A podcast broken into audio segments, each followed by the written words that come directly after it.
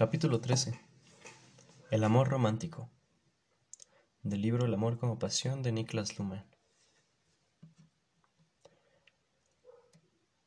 Aunque para nosotros la experiencia de la incomunicabilidad significa el momento crítico en que se compendia el logro conseguido en el siglo XVIII, al alcanzarse una mayor sagacidad, esto no tiene por qué ser celebrado como un beneficio extraordinario, ni fue aceptado tampoco en el código del amor, del amor pasional. Pese a todos los progresos conseguidos en lo que a la comprensión de la sexualidad se refiere, pese a cualquier favoritismo en favor de los sentimientos, pese a todo el entusiasmo de la intimidad, lo cierto es que en el siglo XVIII se produjo un estancamiento del medio de comunicación en las relaciones íntimas, o cuando menos, se vio éste sometido a importantes cambios que no estuvo en condiciones de asimilar. Las tendencias no sólo a fomentar en el amor el antiguo, el antiguo sentido de solidaridad con el compañero, sino a proclamar el principio de elección del cónyuge, es decir, el matrimonio por amor, no fueron tenidas en cuenta. En el siglo XVIII, eso fue todavía rechazado mayoritariamente. Al fin y al cabo, el motivo de rechazo, es decir, el no poder llegar a amarse, encontró una tensión particular cada vez mayor. Este problema se deja relacionar difícilmente con una diferencia conceptual entre la aristocracia y la burguesía. Depende más bien del hecho de que la familia seguía siendo considerada, en el cambio de generación, como una unidad permanente, y por consiguiente, no se, no se pretendía obviar la necesidad del matrimonio como fundación de una nueva familia, pero que debía ser controlado en calidad de reproducción de la familia. Consecuentemente, hasta muy entrado el siglo XVIII, la burguesía pudo oponer a la falta de buenas costumbres de las capas superiores de la sociedad solo el solo mantenimiento del papel dominante del hombre en el matrimonio y la familia y la correspondiente supeditación de la mujer. Los conceptos sobre el amor de los esposos tienen una base racional de importancia. Se basan en la aceptación del puesto que uno de ellos debe ocupar a lo largo de su vida. Una buena prueba la constituye que el temor y el amor no eran considerados como necesariamente separados y menos aún como fundamentalmente contradictorios, como en la relación con Dios la relación con el amo y en relación con el dueño de la casa.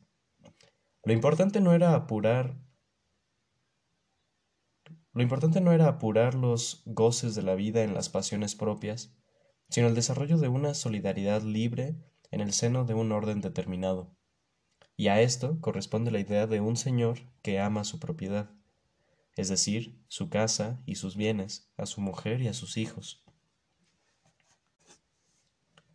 Fue en Inglaterra donde se abrieron las primeras brechas en esa estructura, generalizada en Europa, del dominio del hogar.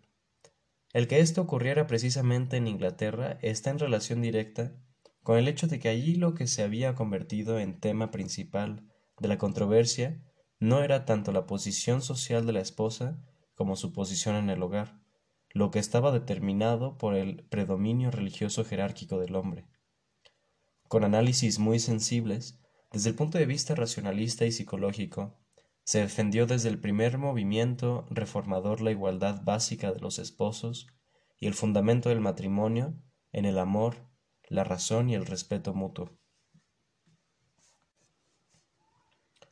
La fórmula de Milton era Love and Peace. Una familia sana, en este sentido, se consideraba como la condición previa imprescindible para cualquier reforma del Estado. El Estado debía tomar en consideración esta igualdad, y no sólo la simple reproducción física de la humanidad. Esta diferencia polémica hace innecesario, en principio, aclarar más detalladamente la fórmula Love and Peace. En el propio Milton esto resulta íntimamente relacionado con los conceptos igualitarios pero ni estos ni el programa de agilización del divorcio podían imponerse en aquel tiempo. Esta evolución, específicamente inglesa, tiene que ser considerada en relación con la introducción de la economía del dinero, en particular con la inclusión de los bienes inmuebles, sobre todo de las tierras y el trabajo en la integración monetaria del sistema económico. El concepto antiguo y realmente lógico de amar aquello que nos pertenece perdió con ello su plausibilidad. No es preciso negarle capacidad emocional al viejo amor, a la propiedad, a la casa, a los bienes, a la esposa y a los hijos. El punto crítico estriba en que esa combinación de relaciones personales y conceptos de propiedad se iba haciendo cada vez más difícil a medida que aumentaba la diferenciación funcional entre ambos campos y por último acabó por quedar desacreditada del todo. Y también que era una manifestación que incluía a la nobleza y a la burguesía, aunque no fuera específicamente burguesía ni tampoco estuviera limitada a la aristocracia. De acuerdo con los conocimientos actuales, esto no tiene nada que ver con la industrialización. Los lazos domésticos íntimos y los esfuerzos en favor del mantenimiento de los logros económicos tienen que ser considerados como compromisos de tipo distinto, obligadamente subordinados a diferentes códigos semánticos, y esto fue decidido ya antes del inicio de la industrialización.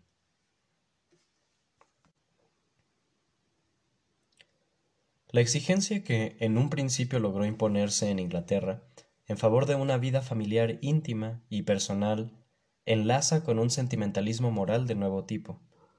En ambos aspectos, la diferencia que origina esta semántica es la negación de la subordinación estructural de la mujer, la negación a copiar la jerarquización política en el seno de la familia. La fuerte diferenciación estructural entre la familia y el ámbito político crea, por su parte, la diferencia semántica que da impulso a la evolución del código de las relaciones íntimas. En todo caso, este es el fondo institucional, el único desde el que puede comprenderse la intensidad y el éxito literario de la nueva semántica del sentimiento. Pese a ello, el individuo no llegó a imponerse totalmente. Hay que concederle el disfrute de su propia vida, que exprese sus sentimientos, que busque su suerte y acabe por encontrarla y todo eso en el otro. Pero algo muy distinto es fundar, basándose en ese principio, instituciones como la familia, la educación y el matrimonio. Otro obstáculo radica en el concepto de la propia personalidad individual. Pese a que la literatura al principio del siglo XVIII subrayaba en los temas del amor y de la amistad el hecho de que son individuos concretos los que buscan su felicidad en esas relaciones, con ello, en principio, no se pretende otra cosa que poner de relieve lo, negativo de las circunstancias clasistas, como el más destacado de los puntos de vista. Se continúa siendo individuo en tanto que la relación con la intimidad social no toma en consideración su pertinencia no toma en consideración su pertenencia a la nobleza o a la burguesía.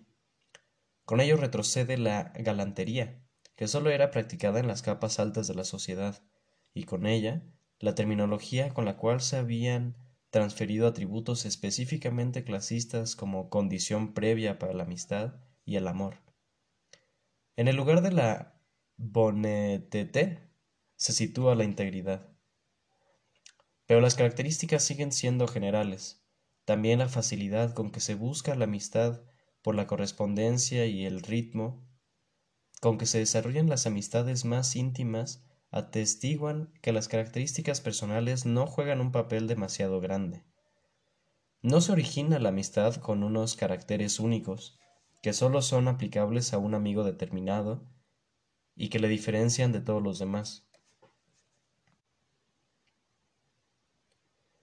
Sólo con el avance del siglo pudo sumar contenido suficiente el vacío semántico producido por la eliminación de los lazos clasistas y la introducción de la idea de individuo. Solo poco a poco crecieron las razones acuñadas por el ambiente, la educación, los viajes y las amistades, y solamente a finales del siglo, y propiamente solo en la filosofía alemana, se encontraron las formas radicales que afirmaban la, la universalidad del yo y la subjetividad de los esquemas universales. Por vez primera, es en esta antropología filosófica ni en la literatura romántica influida por ella, donde se proclama como principio universal la concreción y la singularidad del individuo. Cada alma tiene su propio universo, es decir, dos almas, dos mundos. Madame Stael encuentra también una fórmula semejante. También a ella le pareció el amor como una elevación de todo lo relevante a través de su relación con otro ser humano. El romanticismo alemán contemporáneo partía de la relación de un mundo con otro para la valorización de un mundo sobre otro. El refinamiento psicológico, en lo que se refiere a las propias personas y su tratamiento, siguió cierta suerte de universalismo subjetivo. El mundo de los objetos, la naturaleza, se convierte en caja de, en caja de resonancia del amor. Si se comparan las novelas de comienzos del siglo XVIII con las del siglo XIX, se ve cómo retrocede el diálogo de los amantes, es complementado o sustituido, casi por el encanto del objeto en el que los amantes viven su amor en relación con los otros. Cuando el amor de este género vive de su propia esfera de experiencia y se entrega a los amantes, y esto precisamente es amor, resulta casi imposible agregarle una teoría del Estado una teoría económica, pero el concepto se corresponde exactamente con lo que puede esperarse del amor entendido como la entrega sin reservas a la singularidad del mundo del otro, y no sólo a sus cualidades.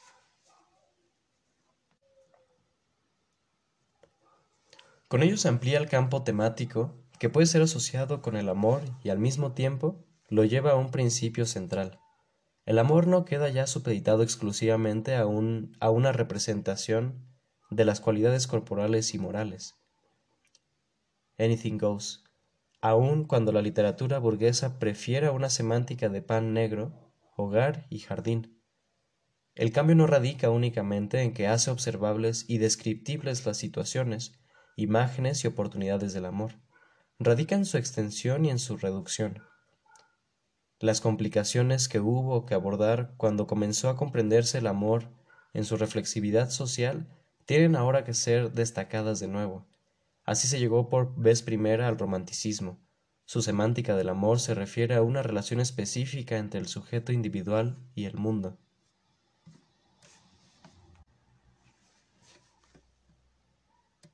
Lo que hay de novedad en todo esto se advierte mejor en la comparación con el principio de individualización de la filosofía de Leibniz.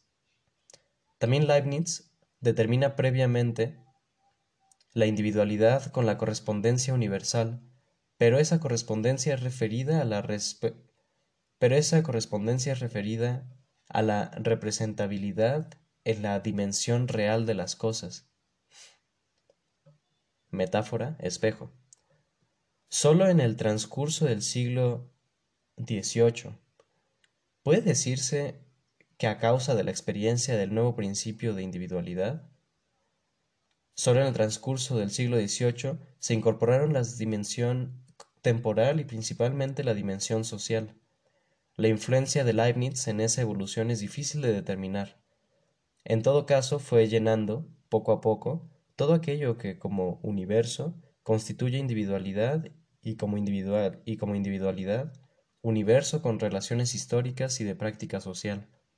Y sólo esas dimensiones proscritas ponen sobre el terreno la individualidad personal en su singularidad universal. Al mismo tiempo, y por esa causa, se incorpora a la función el amor junto con la educación y la sociabilidad, la evolución temporal de la singularidad concreta de un punto de vista universal exige la influencia activa del hombre sobre el hombre e incorpora esa influencia.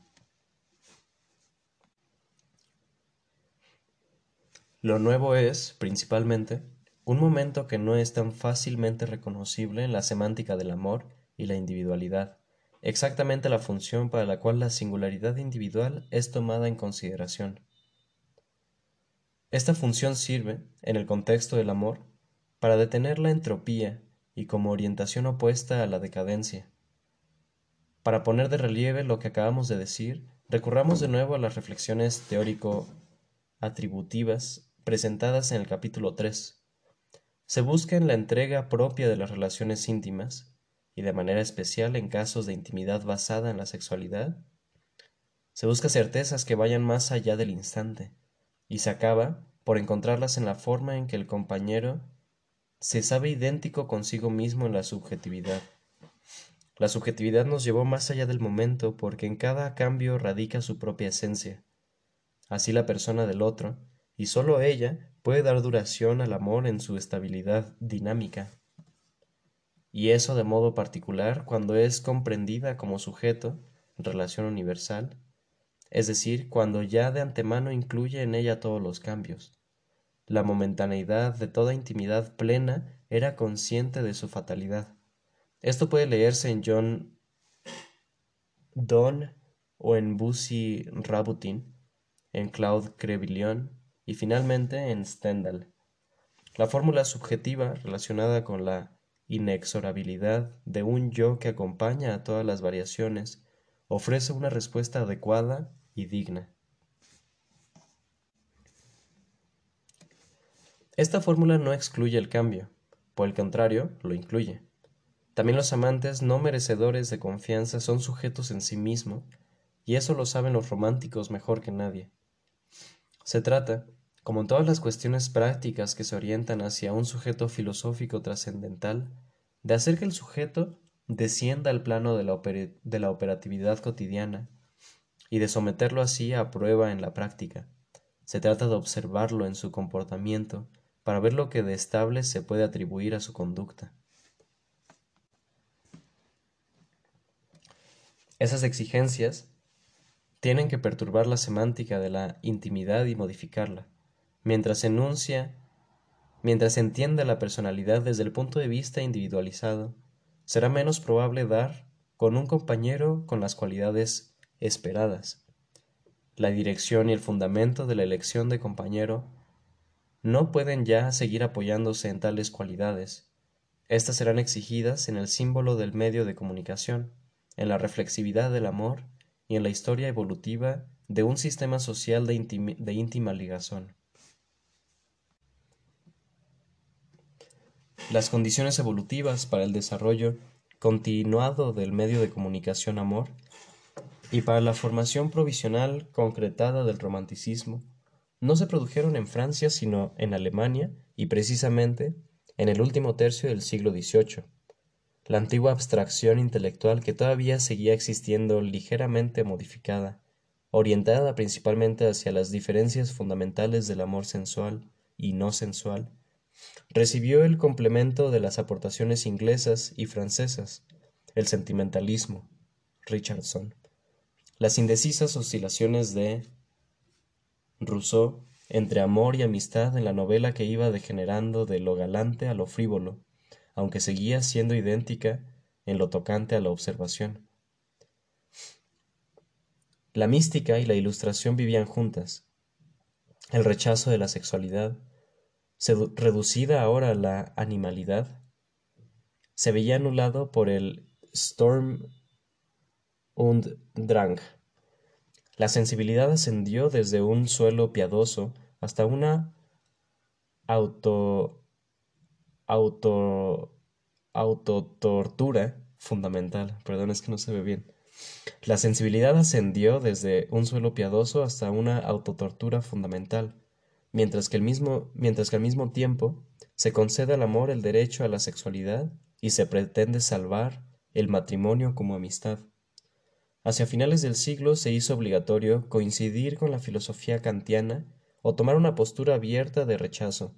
En conjunto, se tenía la imprecisión de que la diferencia entre un autor y otro era de esos días mayor que la diferencia entre diferentes épocas históricas.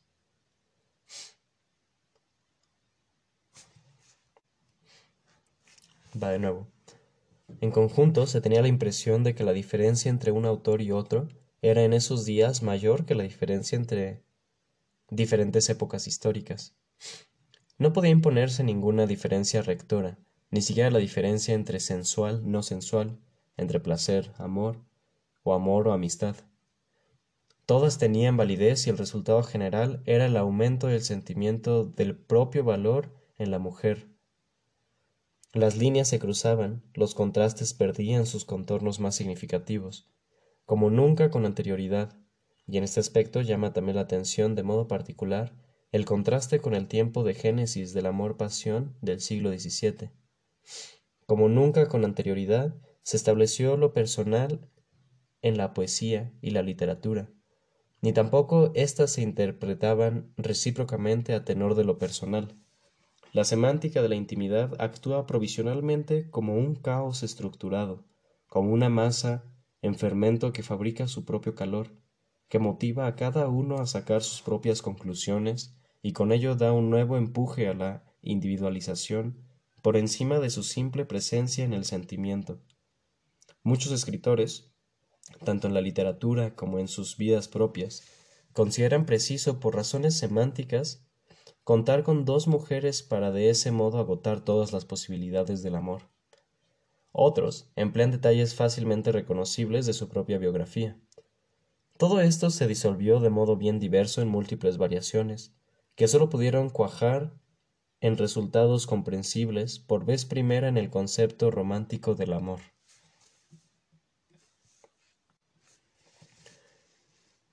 Esta novedad no resulta lo suficientemente comprensible cuando uno inquiere el cambio de postura con relación a los temas tratados.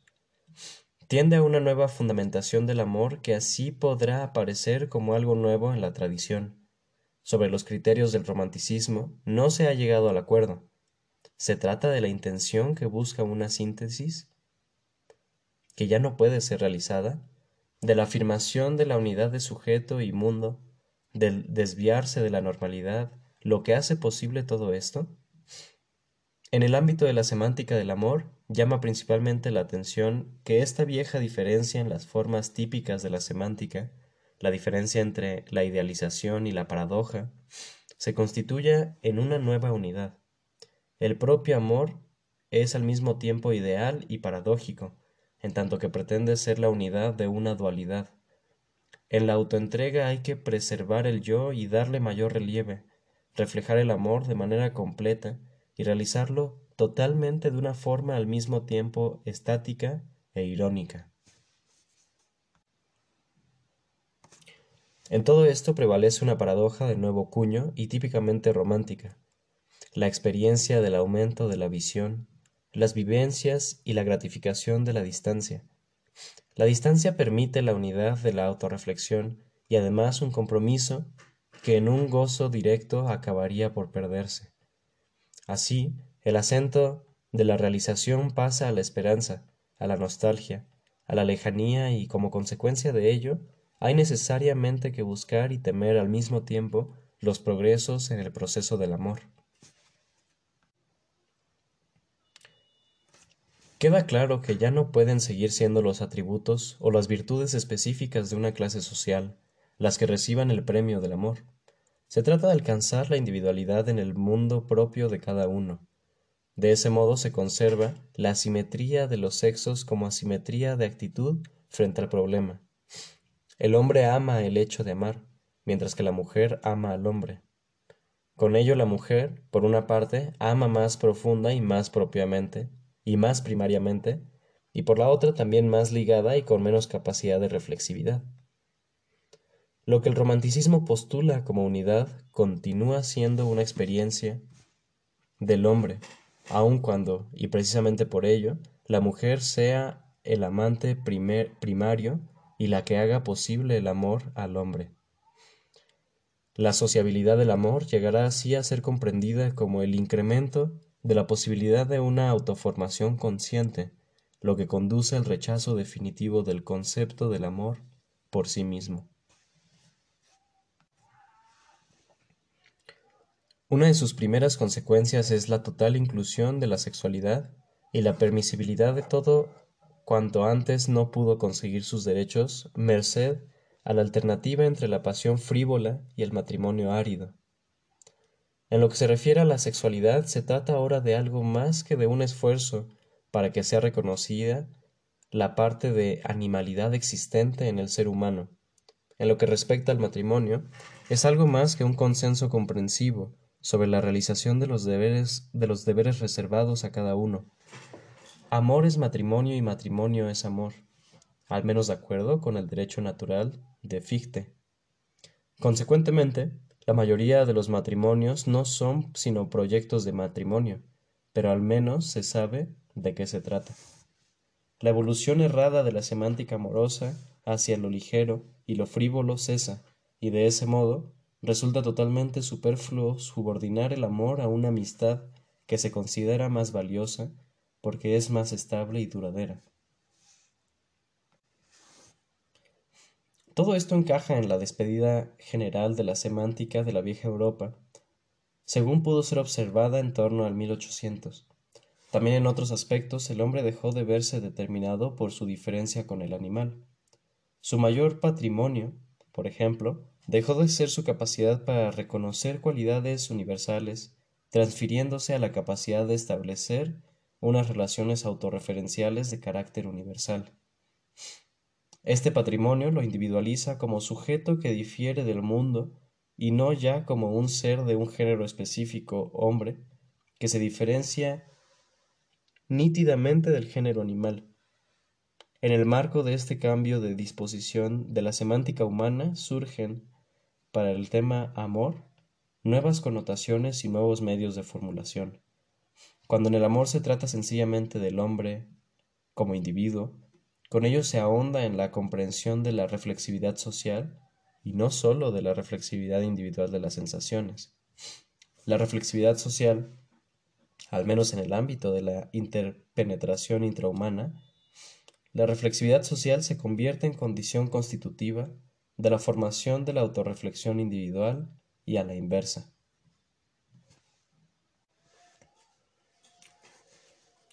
Los fundamentos históricos y teoréticos para el entendimiento de este desarrollo los diseñamos ya con anterioridad. En el curso de la expansión y la universalización del medio de comunicación amor, tuvo que, tuvo que prescindirse de las analogías de las cualidades pretextadas para pasar a fundamentar el amor en su propia facticidad. En primer lugar, cabe formular con mayor fuerza que el amante, en su orientación hacia otro, siempre se refiere a sí mismo. Encontrará en la dicha del otro su propia dicha. Todo esto deberá ser fijado, de entrada, en conceptos generales que tienen que ser satisfechos de manera individual, al igual que lo son la dicha. La autorreferencia del sujeto no es, sin embargo, reflexividad del proceso. Hacia mediados de siglo la sensibilidad tendió un puente a la reflexividad, precisamente porque con ello se subrayaba la dinámica de lo subjetivo, y también en este aspecto no se formulaba ninguna diferencia entre los sexos. Ambos tienen que ser sensibles. La autoelevación de la sensibilidad propia acaba por hacer que resulte dudosa la actitud que se siente, si alguna se siente, que resulte dudosa la actitud que se siente por el otro en su más profunda intimidad. Además, resulta difícil la renuncia a cualidades tales como riqueza, juventud, belleza y virtud, etc., como fundamento del amor y se precisa de apoyo firme en el, en el propio derecho a la individualidad. En tanto que esto se refiere a las cualidades, puede llegarse a amar de oídas, la desarticulación de esas condiciones previas refleja que el proceso escora sobre sí mismo. El amor de el amor de oídas fue sustituido por el amor del amor, que busca su objeto en la reciprocidad del amor, en la reflexividad social y se constituye sobre ellas. La reflexividad del amor es algo más que una simple colaboración de la conciencia del yo, y en el amor más que la simple conciencia de la realidad de que se ama y se es amado. Tampoco la influencia de la inteligencia en el amor y el correspondiente refinamiento, que en Francia se glorifica como delicatez, afecta al contenido del amor. Puede renunciarse a todo cuando se ha encontrado la reflexividad del amor. Entre estos se cuenta un sentimiento de correspondencia que es buscado y afirmado de modo sentimental, que se puede amar como amante y amado y que también el otro puede amar como amado y como, amante a su vez. Es decir, que su sentimiento se refiere precisamente a esa coincidencia de los sentimientos. El amor se dirige a un yo y un tú, en tanto que ambos estén en relación de amor, es decir, que tal relación se haga posible alternativamente, y no porque sean buenos, hermosos, nobles o porque sean ricos. La reflexividad del amor es, contemplada desde un punto de vista abstracto, una posibilidad para todas las capacidades y todas las situaciones y de ningún modo un asunto esotérico que quede reservado a unos pocos grandes amantes o especialistas de la seducción. No exige de manera incondicional la tarea pesada de la pasión, puede discurrir en dirección al totalecimiento de los sentimientos, puede discurrir en dirección al fortalecimiento de los sentimientos, pero no le es necesario hacerlo. Lo que sí fortalece, al menos en el romanticismo, es la capacidad de gozo a través de los sentimientos y también la posibilidad de sufrir mediante los sentimientos. Amor por amor se convierte en una fórmula existencial y su más impresionante profeta es Jean Paul.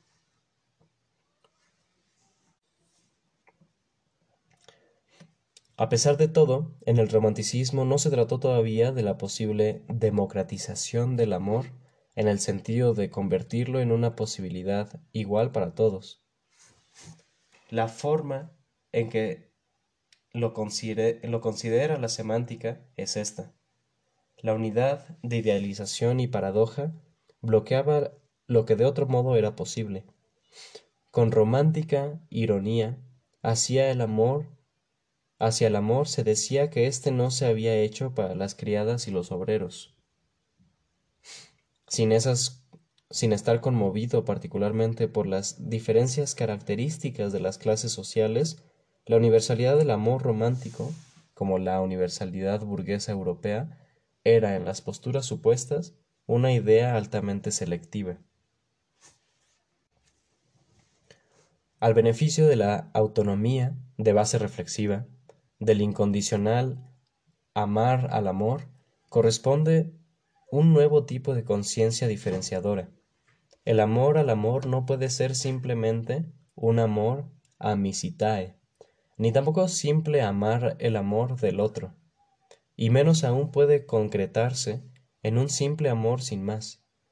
También la tensión de los elementos caprichosos y de los razonables que caracterizaron el modelo clásico desaparece en el romanticismo.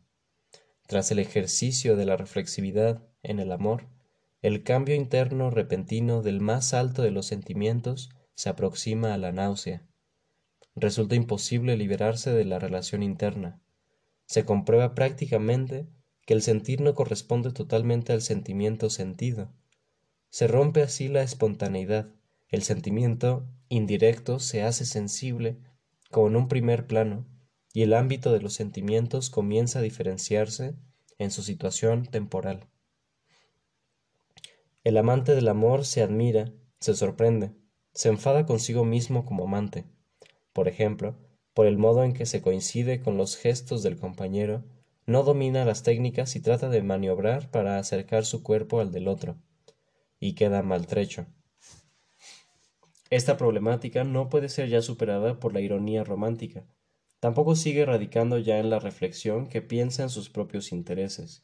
Se ha situado en el deseo de salvaguarda de la identidad del yo, que en definitiva tiene que sentir los sentimientos, amar, amar el amor, y esa identidad puede convertirse en alternativa para ambas partes y para cualquiera de los protagonistas en relación con el otro, con la consecuencia de que así se libera lo que se siente después.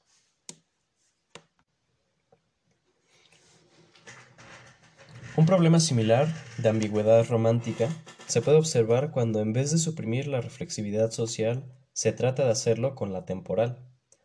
Al respecto podemos seguir a Stendhal precisamente en el capítulo 22 de, de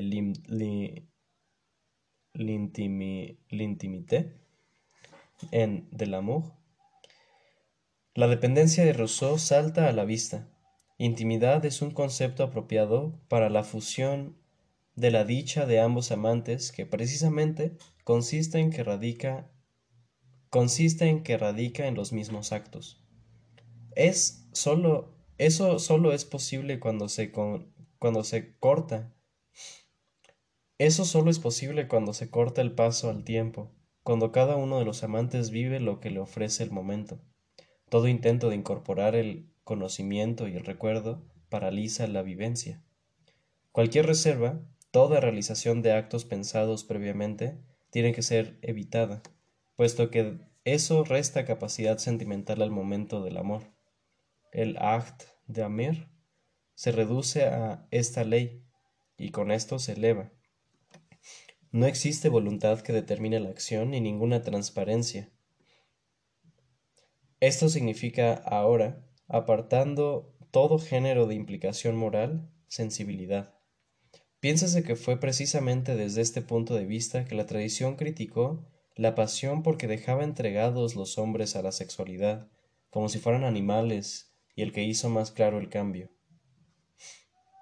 Al mismo tiempo, la referencia temporal se establece de modo más profundo que con la simple tematización de la inconstancia y el típico transcurrir en el tiempo de una historia de amor el sumergirse, en un momento ilimitado, pasó a ser la condición necesaria para poder experimentar el amor en una relación de autorreferencia.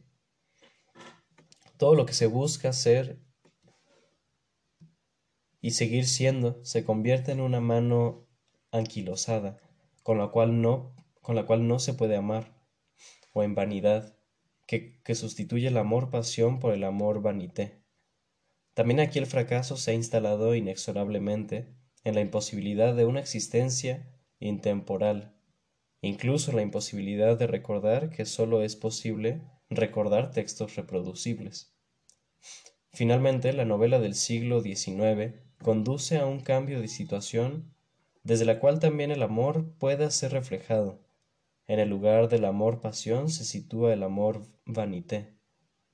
Reflexiónese que el amor vanité no sólo tiene que negarse todos los demás placeres, sino incluso el de su propia vanidad.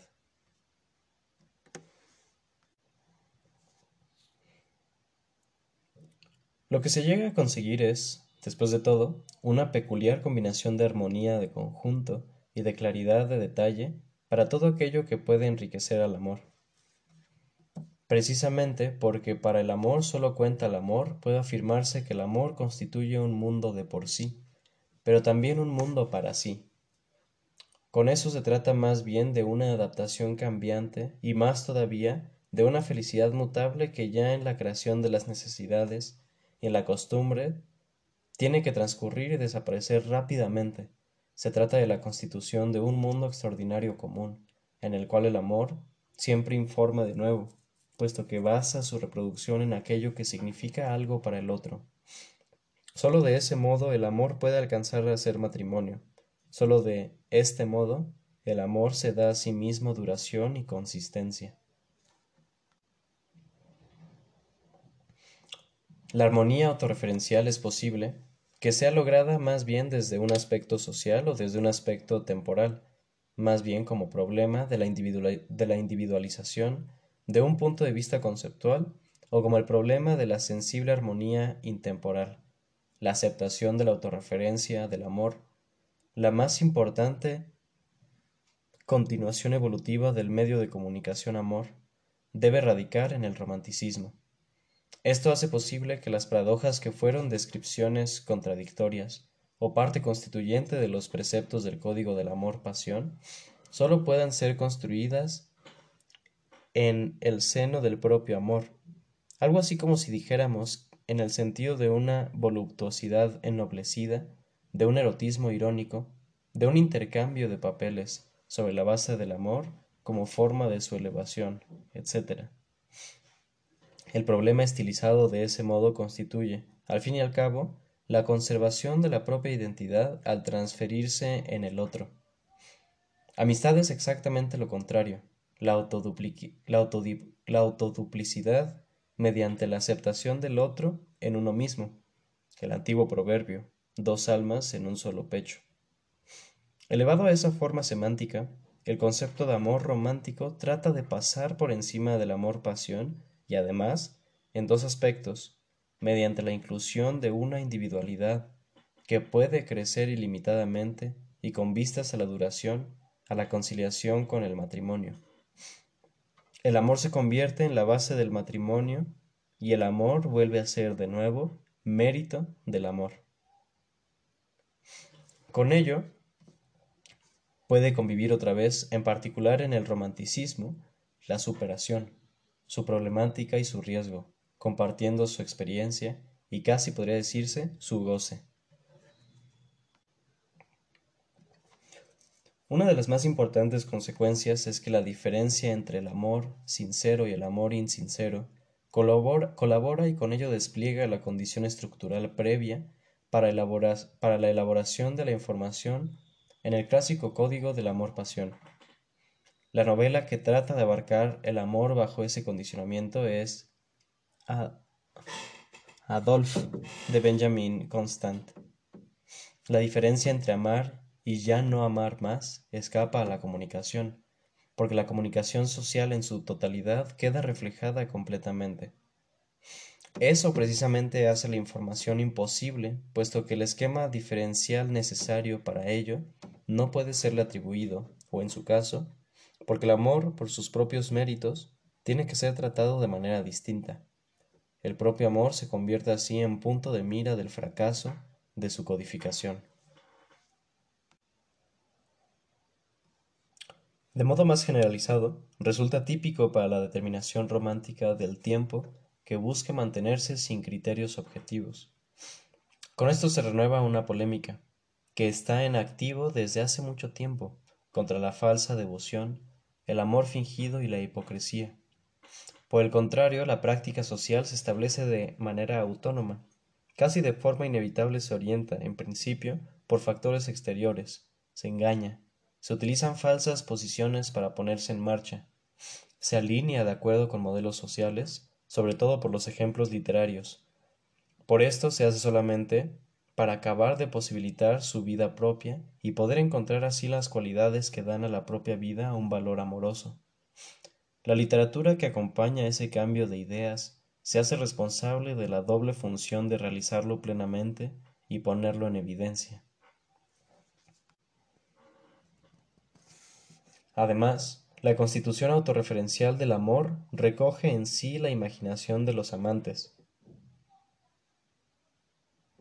puesto que el que ama ve la sonrisa y las mellas en los dientes del amado, algo que viene siendo observado desde siempre y que resalta como característica de su pasión. Ahora ya no se trata solamente de la selección y del complemento imaginario de sus percepciones, sino de un aumento de sus sentimientos reales. A partir de aquí, todo puede exigir nuevas cualidades cuyo valor estriba, precisamente, en que sólo tienen validez para los propios amantes. Desde ese fondo surgieron, en torno a 1800, los temas transmitidos oralmente como si fueran nuevos. Tenían que agradecer su aspecto de novedad al fuerte aislamiento reflexivo del amor. Por ejemplo, se ha sabido desde siempre que el amor se convierte a la postre en desengaño para los amantes. Se mantiene la técnica de la paradoja y las paradojas corrientes se complementan con nuevos temas. De ese modo, Stendhal menciona la soledad y la mundanidad como condiciones previas del amor. Muchas, muchas novedades aparecen, por así decir, empalmadas verticalmente con el viejo tronco del amor-pasión.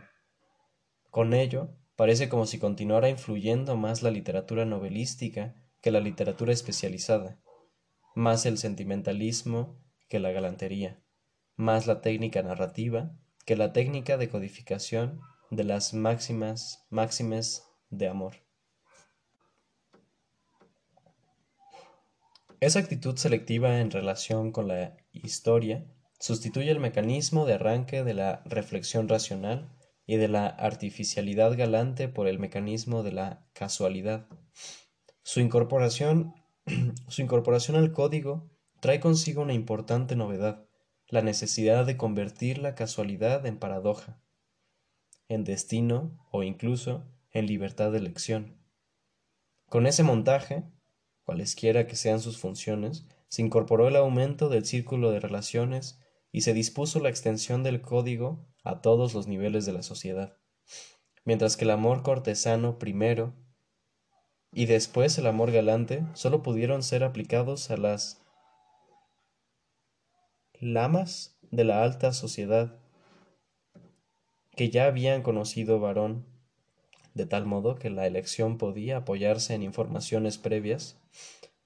Ahora, con la impronta simbólica casualidad, se diferencia socialmente el comienzo de unas relaciones amorosas que se edificaron sin fundamento y sin condicionamiento previo. La combinación casualidad-destino venía a sostener que el principio incondicional no influía en el significado de la relación amorosa, sino que más bien destacaba de manera particular su independencia con respecto a toda presión exterior, es decir, un absolutismo en sentido propio.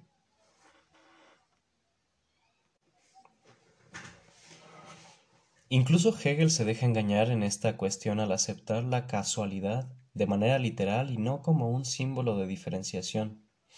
En el capítulo 6 de su Grundlinien der Philosophie des Rechts, y al referirse al punto de partida, subjetivo u objetivo, que lleva a la realización matrimonial, dice, los extremos aquí son, 1.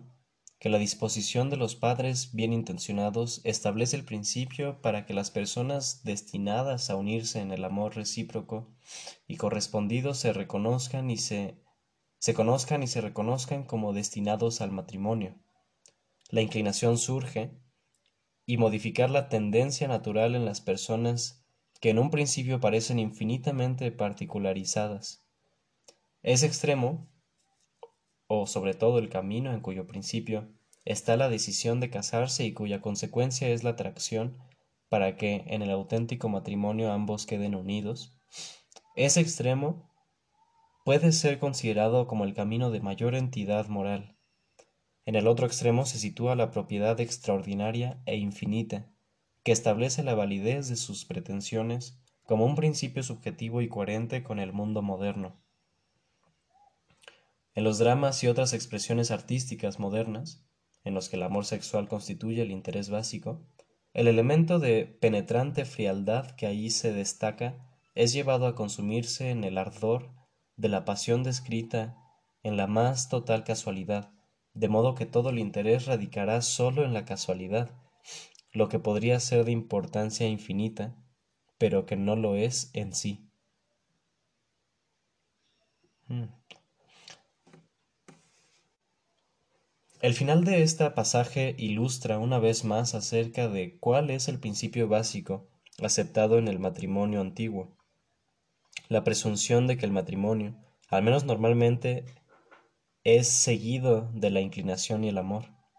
Esto era algo de esperar si se daba la condición previa de la carencia de grandes exigencias en lo que respecta a la individualidad autocentralizada y a la interpretación intrahumana. El mundo moderno hace ya mucho tiempo que rompió con esos condicionamientos. Por otra parte, la diferenciación simbólica de pasión y casualidad y la codificación de la paradoja alejaban todo principio obligatorio a tomar en consideración como garante de estabilidad en el matrimonio o en otras relaciones íntimas. Partiendo de esa situación en la que la semántica del amor ha entrado en conflicto con exigencias que conceden cierto sentido de duración a los universos personales, el romanticismo ha reaccionado con la huida a través de la superación.